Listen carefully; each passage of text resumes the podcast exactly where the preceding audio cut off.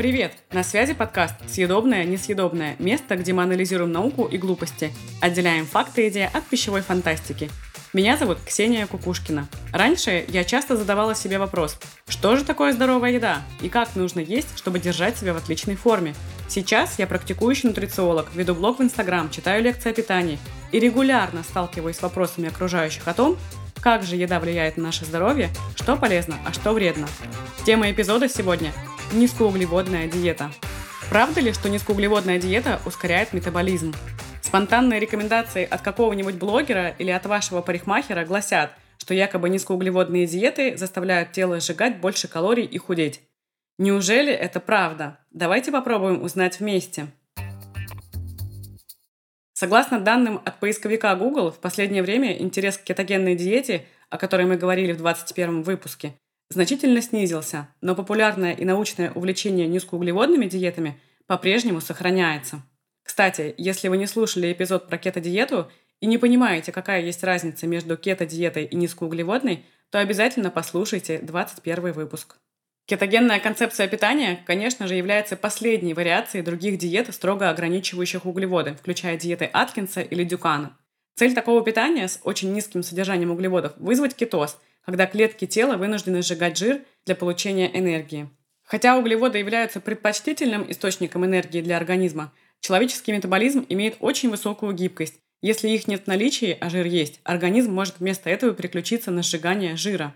Что-то вроде машины, которая может работать как на бензине, так и на электричестве. Если аккумулятор разряжен, автомобиль может сжигать бензин до тех пор, пока у вас не появится возможность зарядить аккумуляторы. Если тело использует жир в качестве источника топлива, это не обязательно означает, что оно сжигает жир.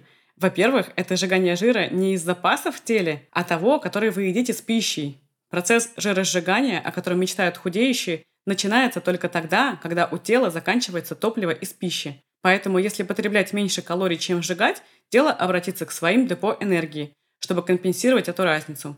И это правило работает для любой диеты, а не только для низкоуглеводных типов питания. Так почему же так популярны диеты с очень низким содержанием углеводов?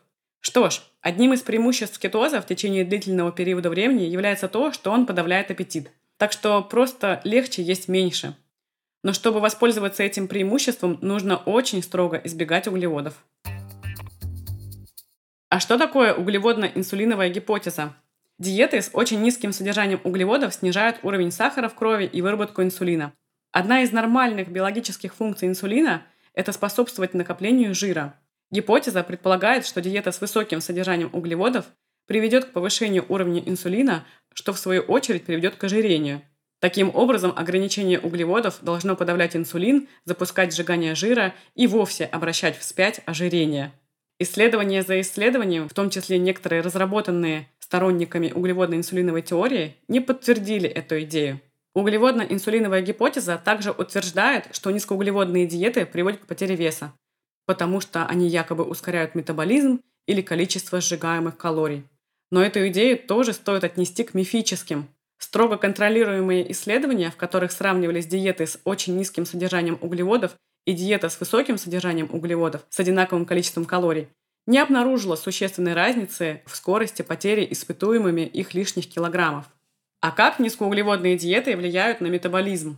Метаанализ, в котором собраны результаты 29 различных исследований, в которых пытались выяснить, увеличивают ли низкоуглеводные диеты расход энергии, гласит, что на самом деле низкоуглеводные диеты ускоряли метаболизм.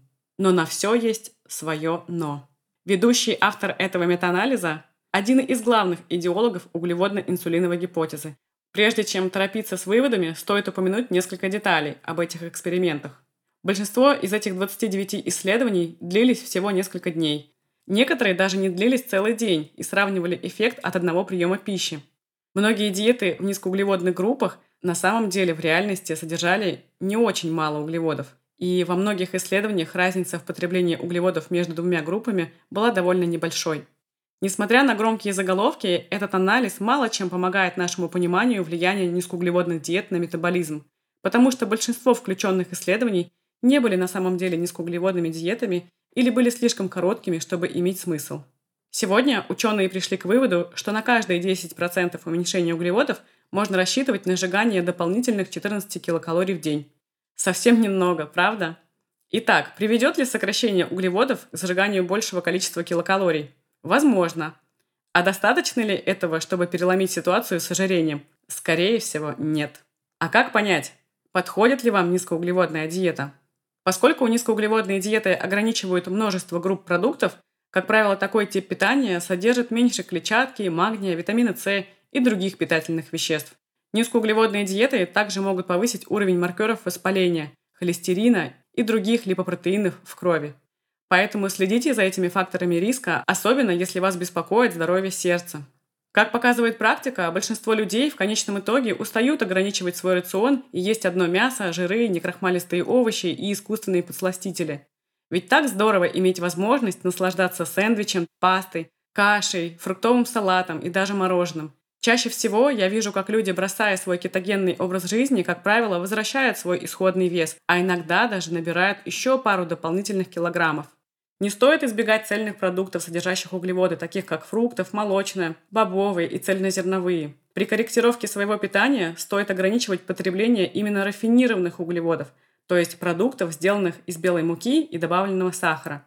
Такая еда имеет низкую нутритивную плотность, и ее очень легко переесть.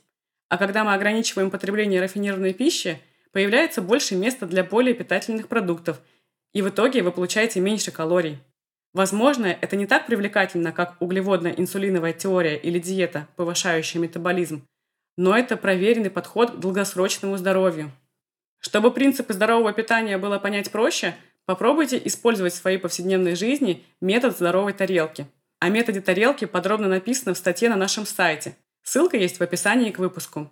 Если у вас есть вопросы о питании, заходите к нам на сайт clarimania.ru, оставляйте темы для следующих выпусков с помощью формы обратной связи, подписывайтесь на наш инстаграм, ссылки я оставлю в описании к выпуску. Удачной вам недели! Пока!